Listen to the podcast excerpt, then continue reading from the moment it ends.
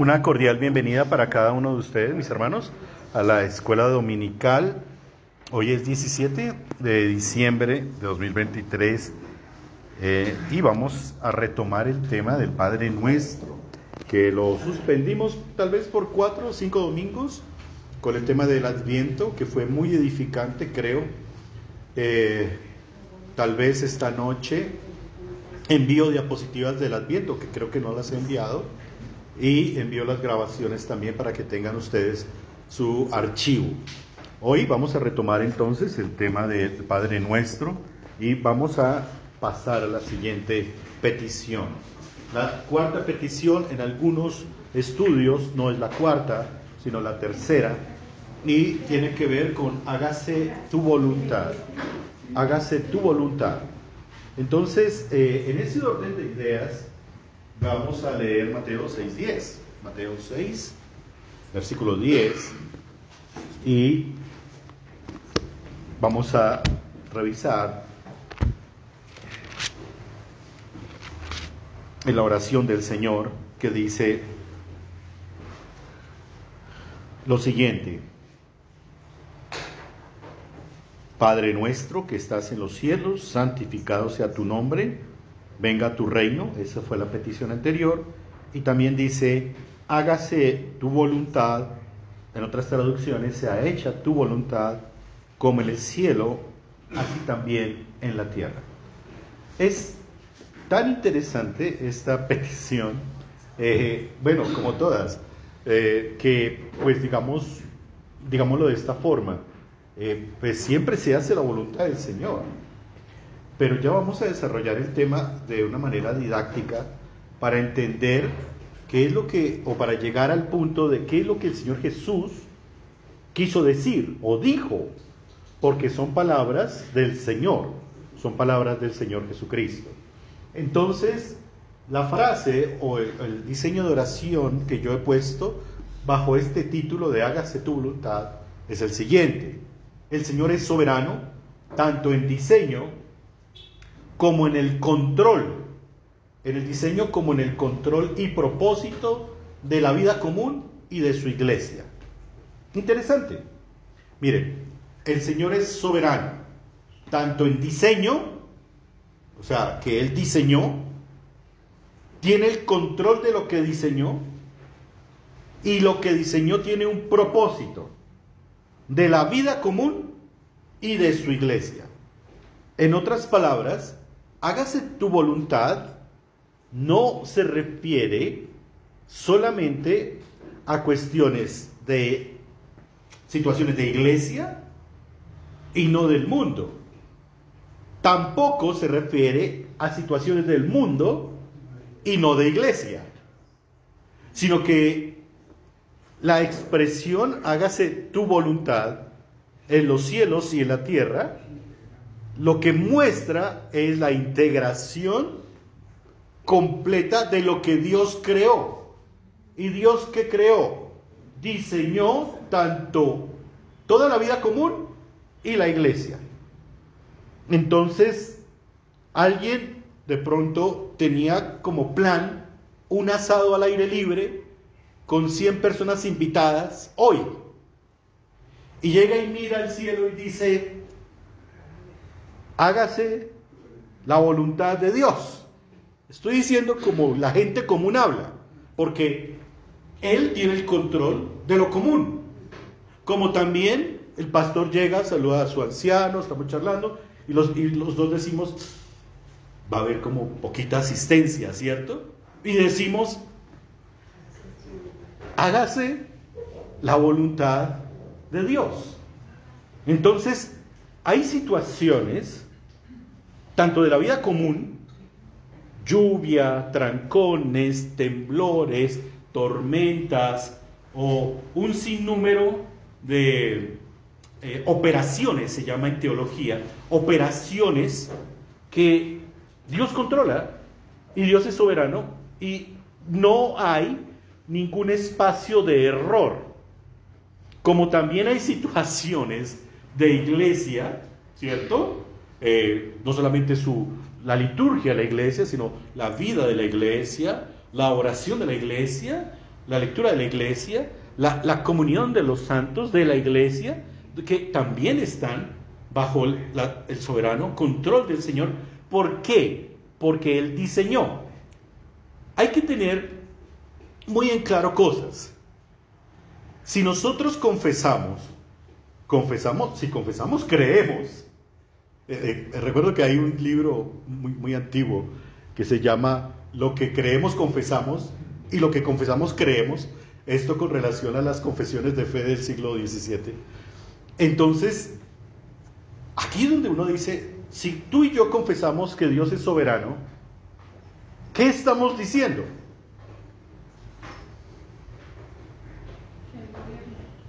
¿Qué qué? Que Él gobierna. Que reina. Que todas las cosas están bajo su control y dominio. Entonces, leí una noticia ayer o antes de ayer de intoxicaciones masivas en San Gil, Santander. Y entonces llega y uno dice, caray, terrible. Algunos dicen acueducto, otros dicen no sé, otros dicen no sé cuántas. ¿Quién está en el control de eso? El Señor. ¿Sí? Entonces estamos obviamente hablando de un absolutismo de gobierno.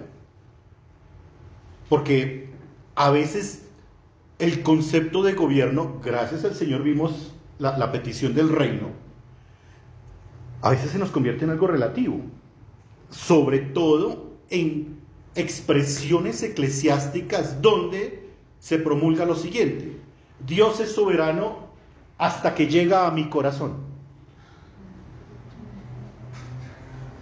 ¿Qué estoy diciendo en esa frase? Frase que no es mía. Fue de los grandes evangelistas norteamericanos y latinoamericanos de mitad del siglo XX y de la segunda parte de los 90, 80 y 90 que llegó a Latinoamérica y hizo gran campaña. ¿Qué está diciendo? ¿Con esa frase qué se está diciendo? Que existe un libre albedrío. Que existe un libre albedrío y ya vamos a hablar de eso. ¿Qué más? Que yo era soberano, soberano en mi vida. Otra vez, Guillermito. Que el Señor no es soberano en mi vida. Perfecto. ¿Tú qué dices, David? Que yo era el soberano de que yo sigo siendo el soberano de mi vida. Yo era antes de conocer al Señor. Pero, pero es como si el Señor controlara todo y ¡pum! se estrella con el corazón mío. Como que si el corazón de uno fuera el límite de... Eh, como una frontera, ¿cierto? Como una frontera. ¿Qué más? Porque todo lo que ustedes están diciendo es, es lo que es. El Señor controla el mundo, pero a mí todavía no. Eh, perfecto, bien. Listos. ¿Quién, quién, quién permitió que el Junior fuera campeón? En el último minuto.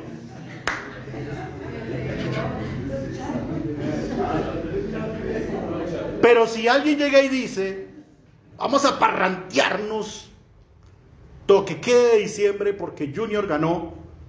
No, pero espere, no, no, no, hay que trabajar y hay que... Yo domino mi vida. Esa es la mixtura peligrosa. Vi una manito por allí. Que uno se cree como suficiente, ¿no? Al controlar todas las variables de la vida. Entonces, pues. Pero, ¿qué quiere decir?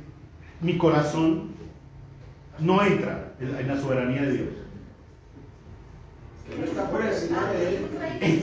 ese es un. Porque hay algunas áreas que son más difíciles de entregar que otras. Entonces, como, bueno, el Señor me gobierna en esto, le entrego esto, pero hay esta parte. Y, y mira que a Alison le está tocando un verbo que es muy cristiano evangélico. Y, y, y, es peligroso a la vez. Pero yo sé que Alison está narrando lo que dice. Entregar áreas. Sí, en la práctica, sí. Por la santificación. ¿sí? Si de pronto a ti te salpica un carro y tú acostumbras a decir una grosería, entonces tú dices, no, espere, espere, voy a entregarles área al Señor, por decirlo de alguna forma, pero es en tu santificación.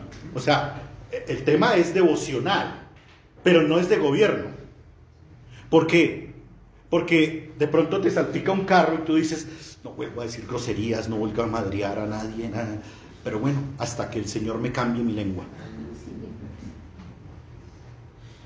Si notan que esto del gobierno es uno de los puntos, y de ahí la reforma, sobre todo con Juan Calvino, enfatizó ese punto de una manera impresionante, porque de ahí se deriva el concepto verdadero del reino de los cielos y también el tipo de evangelio y comunión que yo tengo con el Señor Jesucristo.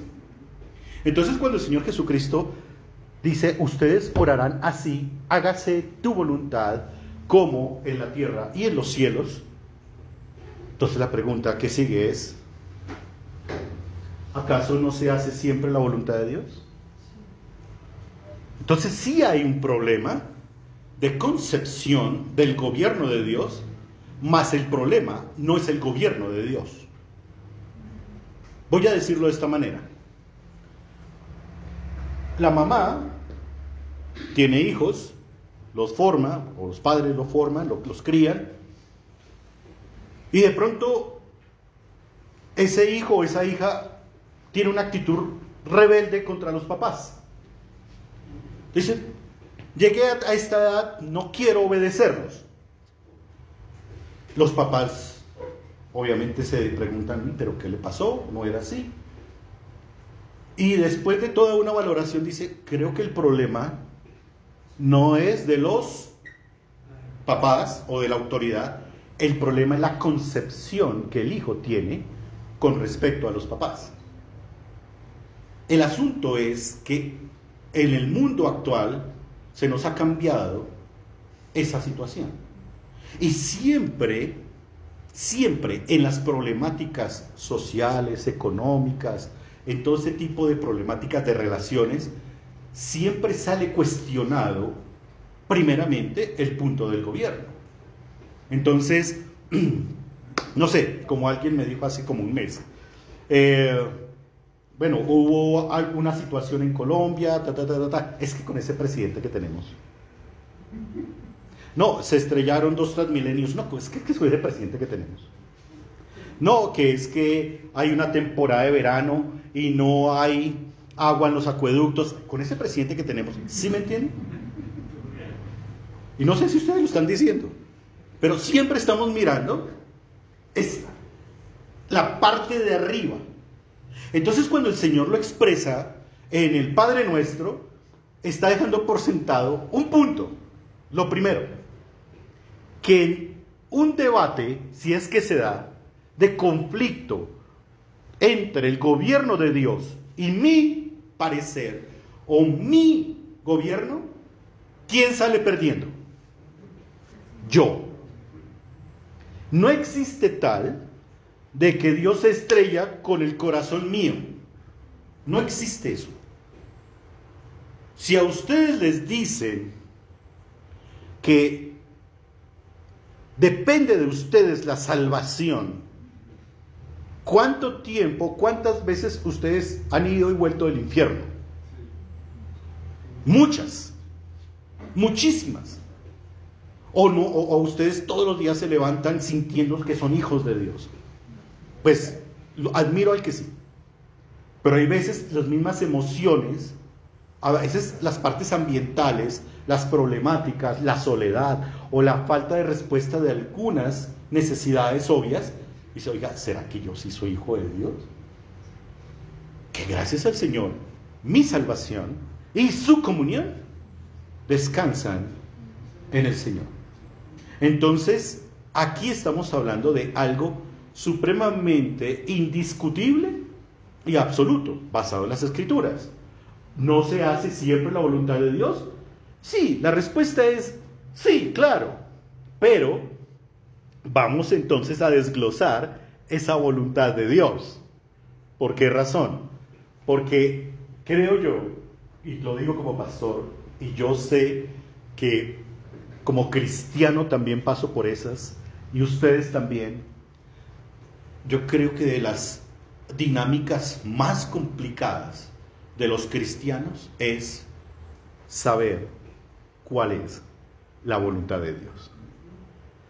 Yo creo que ustedes no pasan año sin preguntarse N veces cuál es la voluntad de Dios en mi vida, en tu vida, en mi familia, en mi trabajo, en mi condición civil, en, mi bolsillo, en mi salario, en mi salud. Siempre estamos preguntándonos, Señor, ¿cuál es tu voluntad? Y, y ustedes son personas que juiciosamente se acercan a las escrituras, la leen, la estudian, la profundizan, personas que tienen comunión con el Señor, comunión con la iglesia, pero siempre va a existir la pregunta, ¿qué me depara la voluntad de Dios en? Y esto es de todos los hijos de Dios. Entonces hay cosas que son muy claras para nosotros, que son diáfanas, pero hay otras que no. Hay unos puntos, algunos lo llaman unos puntos grises que como que se patinan. Por ejemplo, si tú eres funcionario de un banco y un alguien te propone y te dice, te doy este dinero, pero me pasa un listado de base de datos, obviamente para hacer algo fraudulento, tú necesitas orar y leer las escrituras para decir no. No. Bueno, el que diga que sí, ya sabes. Pero si de pronto una persona dice, debo tomar una decisión de un viaje, ¿sí? Un viaje X, donde tengo una propuesta de, de trabajo, pongámoslo así. Me van a dar tal dinero por, por unos servicios, por un desempeño, y tengo que salir del país, pero mi familia depende económicamente de mí, y también mi familia depende emocionalmente de mí, pero allá, digamos, va a haber algo de estabilidad para mí. Entonces ahí sí toca qué? Pedir al Señor orientación, guía, oración, consejo, ¿cierto? Y decir, pues, ¿qué hago? Y ahí es donde sí toca prestar atención en esos puntos grises que no son tan claros porque estamos buscando el hágase tu voluntad, Señor. Entonces, hay dos, hay dos desgloses. Uno lo vamos a ver hoy y el otro lo vamos a ver en, el próximo domingo. La voluntad de Dios se puede clasificar así. La voluntad secreta o por decreto. Y también la voluntad revelada o preceptiva. Aclaro algo como un pie de página. La idea no es hacer de la escuela omnical un, un- una dialéctica de teología sistemática, aunque van a haber conceptos de teología sistemática. Porque claro, las teologías sistemáticas tienen una clasificación de la voluntad de Dios supremamente amplia, ¿sí? Pero yo he querido usar dos, dos desgloses. Esta es la primera. La primera es la voluntad secreta o por decreto y la voluntad revelada o preceptiva, no perceptiva, sino preceptiva. ¿Sí? Entonces, en ese sentido, la definición fácil de la voluntad secreta de Dios o por decreto es, es el gobierno de sus propias acciones. Es el gobierno de sus propias acciones, del gobierno de las acciones de Dios. Entonces, tenemos que mirar tres áreas. Hay más, pero voy a mirar estas tres. En la creación, Apocalipsis 4:11. Alguien que me ayude, por favor. Apocalipsis 4:11.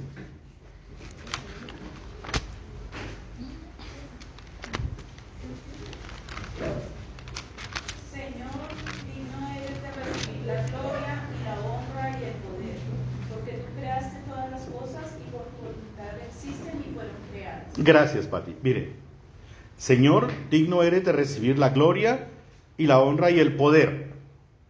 Es indiscutible que esta petición también busca la gloria de Dios, como todas las peticiones del Padre nuestro. Lo bonito de este versículo es que nos dice el por qué. ¿Y qué nos dice? La razón por la cual el Señor es digno de recibir gloria y honra y poder. ¿Cuál razón? Porque tú creaste todas las cosas. ¿Qué más? Y por tu voluntad existen y fueron creadas. ¿Quién fue testigo de eso? Ningún, ningún ser humano. No, no había nadie. No había absolutamente nadie. La Trinidad haciéndolo. Entonces, noten que el Apocalipsis, que es la profecía que tenemos como iglesia, nos dice que debemos honrar a nuestro Señor porque Él creó y existen porque Él creó. Eso se llama decreto divino. Debo aclarar algo. Voy a lanzar una pregunta.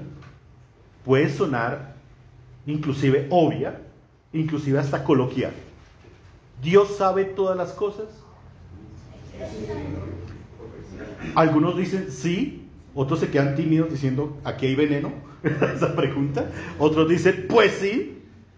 Y aquí lanzo la pregunta subsiguiente. ¿Por qué?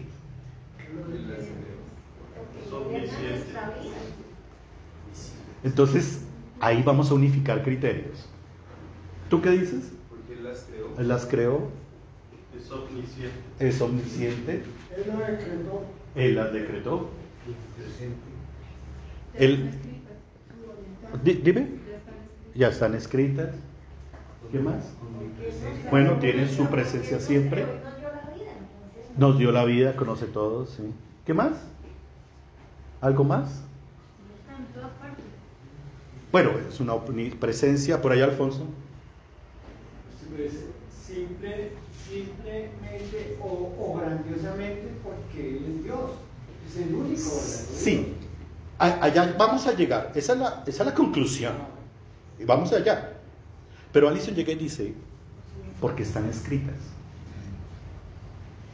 ¿En dónde, Alison?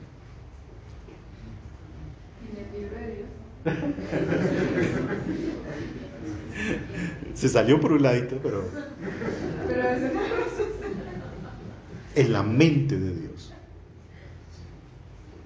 Entonces, ¿por qué es importante esa respuesta? Unificarla. Nicolás tiene razón. Él es omnisciente, Dios es omnisciente. Pero resulta que la base de por qué Él conoce todas las cosas, las sabe, no es esa. Eso es el resultado. La base por la cual Él conoce todas las cosas es que Él las decretó. Las decretó. Y nadie las conoce. Siempre desconoceremos lo que Dios decreta. ¿Hasta cuándo? Hasta que Dios la saque a la luz. ¿Cómo la saca a la luz? ¿Por providencia divina o por profecía de las escrituras cumplidas? El adviento. Entonces, ¿estaba decretada la salvación por medio de la segunda persona de la Trinidad? Sí. ¿Lo desconocían? ¿Cuándo? ¿Cómo? En cierta manera, sí. Pero sale a la luz en su momento, en el cumplimiento y en la providencia. ¿Quiénes fueron los primeros predicadores del Evangelio explícito? Y eso yo creo que la podemos deducir fácil. ¿Quiénes predicaron o han nacido hoy en la ciudad de David? Los ángeles. Los ángeles fueron los primeros predicadores. Y hasta ahí el Señor, Dios Todopoderoso, dijo, hasta ahí mis queridos ángeles, no prediquen más. Solo esto. Lo transmiten a los pastores y los pastores se unen al coro, van y testifican y empiezan a transmitir informalmente lo que están viendo. Hasta en el templo, Simeón, Ana y posteriormente Juan el Bautista. Pero los primeros predicadores no fueron de naturaleza humana. fueron ángeles. Y la pregunta es, ¿por qué? Guillermo. Eh, yo voy a hacer una pregunta, perdón. Eh, cuando, cuando Isaías profetiza sobre Cristo, él no está predicando del Señor Claro, antes que los ángeles. profetizando, pero en tiempo presente. Ah, Os ha nacido hoy. Claro, está, está, está la profecía de Malaquías, está la profecía sobre todo de Isaías. Es perfecto eso. Pero, por ejemplo, lo que está diciendo Guillermo. La- las profecías de Isaías, las leían. No, no, no sabía, no entendía. No la entendían. ¿Hasta cuándo? Hasta que los ángeles. Hasta que los ángeles vienen y revelan y dicen, es hoy, es hoy. Entonces, ¿dónde estaba esa voluntad del Señor? Decretada, aún no conocida. Decretada, más aún no conocida. Eso, ¿qué nos, qué, qué nos, ¿en qué nos aplica o nos beneficia? Primero, en que nosotros confesamos que Dios es soberano. Voy a, a dar un ejemplo más simple. Días soleados que veníamos desde noviembre y llevamos dos días de lluvia. ¿Ustedes conocían eso? Ni los meteorólogos. Ellos se acercan. Pero estaba decretado que 16 y 17 de diciembre lloviera sobre la ciudad de Bogotá. Puede sonar un ejemplo sencillo, pero eso es. Y eso se aplica en cualquier aspecto de la vida. Devuélvete eh, la diapositiva. ¿Por qué? Porque el Señor es soberano tanto en el diseño como en el control y propósito de la vida común, como de la iglesia. Qué interesante. Porque es que ustedes no terminan el culto y se van y pisan el andén allá de afuera de la autopista y dicen, aquí ya gobierna el diablo. No. Dios gobierna, sobre todo. Entonces, claro, tenemos que ir canalizando el tema hacia qué es lo que el Señor Jesús quiso decir con esa petición, hágase tu voluntad, si al fin y al cabo no se hace siempre la voluntad de Dios. Sí, claro. Y se hace porque Él creó y esa creación pertenece a un decreto que está escrito en la mente o en el corazón de Dios y que desconocemos. Desconocemos. Entonces sí, en la creación, Él es quien decreta todas las cosas y por eso Él es digno. Sigamos con en la providencia, Daniel 4:35. ¿Qué texto? ¿Qué texto y que van a leer ustedes? Texto que no escribió, que sí lo escribió el profeta, pero el que, el que habla no es Daniel.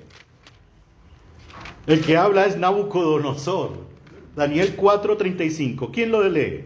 Todos los habitantes de la tierra son considerados como nada, y Él hace según su voluntad en el ejército del cielo y en los habitantes de la tierra, y no hay quien detenga su mano y le diga qué hace. ¿Y cuándo dijo eso Nabucodonosor? Después de Después de haber tenido una transformación como de un cuadrúpedo. Y cuando es consciente de nuevo, vamos a la causa, a la causa original. Nabucodonosor mira a Babilonia y mira a los pueblos conquistados por Babilonia. Y él dice, fui yo, soy yo. Inmediatamente el Señor lo transforma. Siete años. Y cuando ya él recapacita y tiene de nuevo conciencia humana, lo de las primeras cosas que él dice, entonces es todos los habitantes de la tierra son considerados como nada. Y él hace según su voluntad en el ejército del cielo, en los habitantes de la tierra, y no hay quien detenga su mano y le diga, ¿qué haces? Eso es providencia de Dios. Se deslizó un transmilenio anoche. Y uno dice, caray, piso mojado, eh, no sé, algunas otras circunstancias, ya era la noche, de pronto algo de oscuridad, de pronto sueño del conductor o falta de experticia, pero en el control divino está eso. Como en el control divino, no solamente las cosas negativas, sino en el control divino en que, te, en que mañana en tu oficina, en tu trabajo, te van a dar un bono navideño. Si yo predicara pentecostal dirían cómo. Exacto. ¿Sí? Claro, fabuloso. No me lo esperaba. Señor, gracias. El tema es que damos gracias siempre cuando son cosas de beneficio, pero las otras nos cuesta trabajo dar gracias. Entonces sí hay, hay, hay situaciones de la providencia divina que revela las escrituras. No hay humano que le diga a Dios, y Dios, ¿tú por qué haces eso? Señor, ¿tú por qué salvas a unos y a otros no? Yo no tengo la respuesta porque todos merecíamos la muerte, la muerte eterna. Pero eso hace parte de nuestra estructura de doctrinas fundamentales de la salvación basadas en las escrituras, ¿cierto? ¿Por qué ah, temblores allí muere gente? ¿Y por qué donde hay pecados más explícitos la gente sigue en lujuria y no pasa nada? El famoso Salmo 73. Pues no hay una respuesta, pero él no ha perdido el control, ni tampoco el diseño original. Es decir, todo está establecido en Dios, no hay casualidades, en nosotros sí. Y la última, en la gracia. Romanos 9:15, Isaías 46:10. Pues a Moisés dice, tendré misericordia del que yo tenga misericordia y me compadeceré del que yo me compadezco. Gracias. Ahí está. Lo que yo estaba diciendo. O sea, ¿por, qué, ¿Por qué, Señor? ¿Por qué, ¿Por qué trataste así a Faraón? Porque está en el contexto de Pablo narrando lo que sucede en el Éxodo. Y él dice, es que tengo misericordia de quién? Del que yo quiero tener misericordia. Y del que no, no. Y se combina entonces con Daniel y ¿quién me va a decir que no? ¿O quién me va a decir lo que haga? Recuerden las bodas de Caná, que María va y le dice a nuestro Señor, se acabó el vino. Y la respuesta fue ¿cuál? ¿Qué tienes conmigo? ¿Qué tienes conmigo? Aunque el Señor, en su compasión y misericordia, hizo el primer milagro. Entonces sí existe un un absolutismo en la autoridad del Señor. Y hay que saberlo entender de manera adecuada. Entonces no hay límites. No hay límites en el gobierno del Señor. Cuando nosotros oramos y decimos, Señor, que el corazón de nuestros hijos, que el corazón de nuestros padres, que el corazón de, de nuestros hermanos, que el corazón de nuestros familiares, que el corazón de nuestros amigos, se incline a ti y crean en ti, ¿qué estamos nosotros conceptualizando? ¿Qué estamos diciendo? Que Dios es el único que puede transformar el corazón del pecador a una novedad de vida, a una nueva vida. Y eso lo dicen las escrituras. Entonces, en la gracia divina, Él también manifiesta su voluntad, pero eso es decretivo, pertenece a algo oculto del Señor. Hay un texto ahorita, lo miramos, Isaías 46, 10, rápidamente.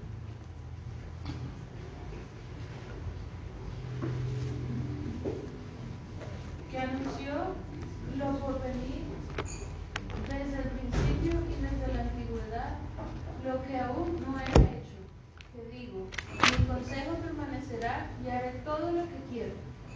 Lo lees de nuevo, vea por favor.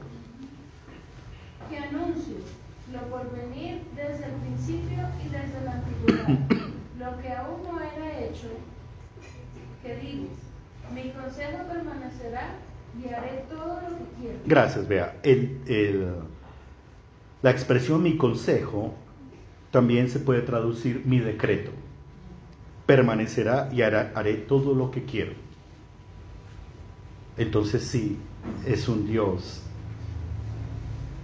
fuerte y poderoso y decretivo. Ahí donde se llega a la conclusión.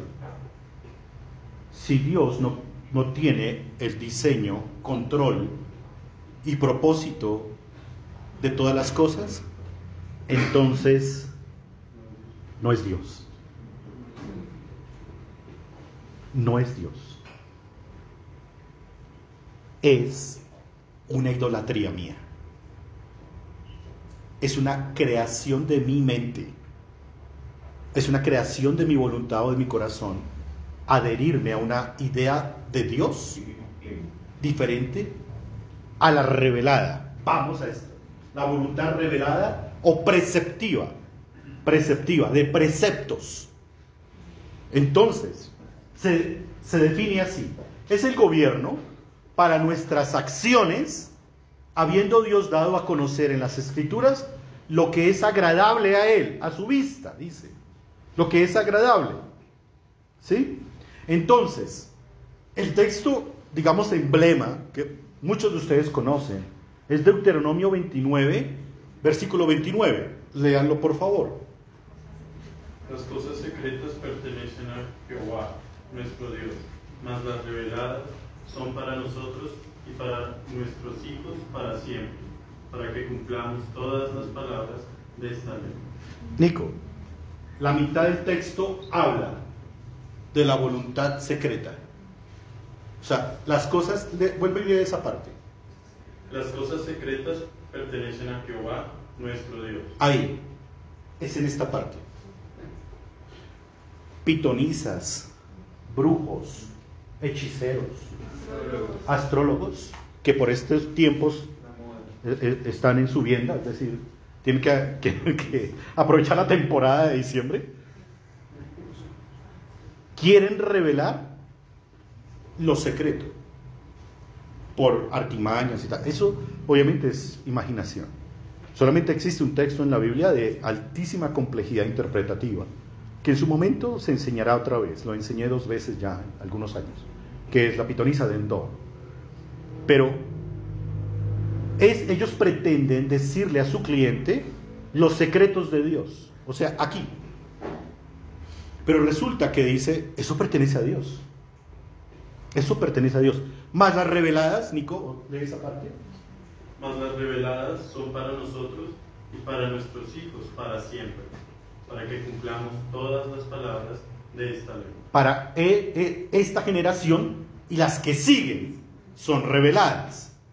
Y por eso se llama la voluntad revelada o preceptiva de Dios. La que te dice, ama, la que te dice, ¿qué más? Perdona, cuida, Servicio. sirve, ora, bien, no tendrás dioses ajenos y ahí todo el decálogo, ¿cierto? Eso está revelado, eso está ahí revelado. Entonces sí tenemos dos facetas de la voluntad de Dios y ahí, y claro, la clase se me está acabando, tenemos que decir, ¿qué quiso decir el Señor Jesucristo entonces? Hágase tu voluntad. ¿Decretivamente o preceptivamente? Ahí vamos. Hay que ir en conclusiones. ¿Por qué? Porque es que el Padre nuestro es supremamente sabio. Y sí, en parte sí, Beatriz. Pero miremos Lucas 7:30 rápidamente y Romanos 12:2 y quedamos ahí. Lucas 7:30. Mas los fariseos y los intérpretes de la ley desecharon los designios de Dios respecto de sí mismos, no siendo bautizados por Juan. Exacto, entonces no fueron bautizados por Juan. ¿Por qué? Porque los fariseos desecharon. Desecharon los designios de Dios. ¿Dónde estaban esos designios de Dios? ¿En las nubes? Dijeron, uy, las nubes. Eh, eh, A veces esas, películas así todas como, no sé, solladas de que, oh, aquí la nube, con... entonces ah, se ha cumplido el tiempo. Eso solo con los Reyes Magos. Pero al punto que voy es, ellos desecharon algo objetivo, lo que estaba escrito. Y por eso no creyeron en el bautismo de Juan. ¿Recuerdan la controversia?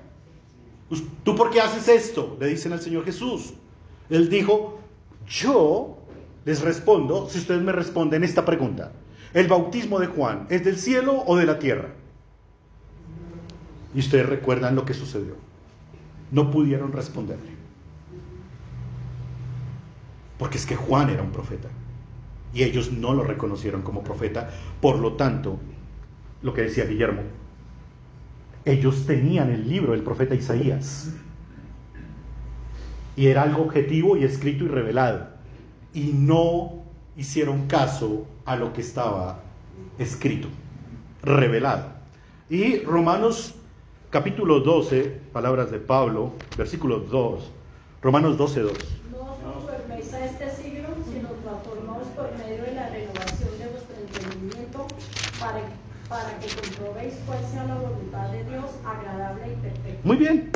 Entonces, ¿qué es lo único que nos puede transformar nuestra mente? La voluntad de Dios, que es agradable y perfecta. Entonces, noten que cuando el tema lo hablamos de la voluntad de Dios, tiene su grado de complejidad. ¿Cuál es? Señor, ¿será que voy a tener marido algún día? No sé. Pero si de pronto dice, Señor, eh, pastor, quiero casarme con él o con ella, ah, miremos lo que está escrito. ¿Me captan? Entonces, hay cosas que son para nosotros desconocidas, pero para, nos, también conocidas, y ahí es donde tenemos que profundizar. Porque el estudio de la teología sí tiene un límite. Y los límites es lo que Dios sí revela, más lo que Dios no revela es más complicado, es más, es imposible. Bueno, ¿algún comentario? Eh, De todas formas, el tema sigue. ¿Quién? Alfonso. Eh,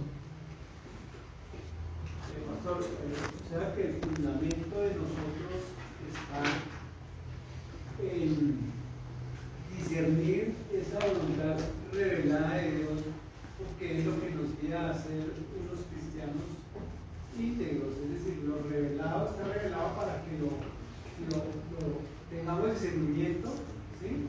Y vivamos bajo esa revelación. Y ser mejores hijos cada vez. Exactamente.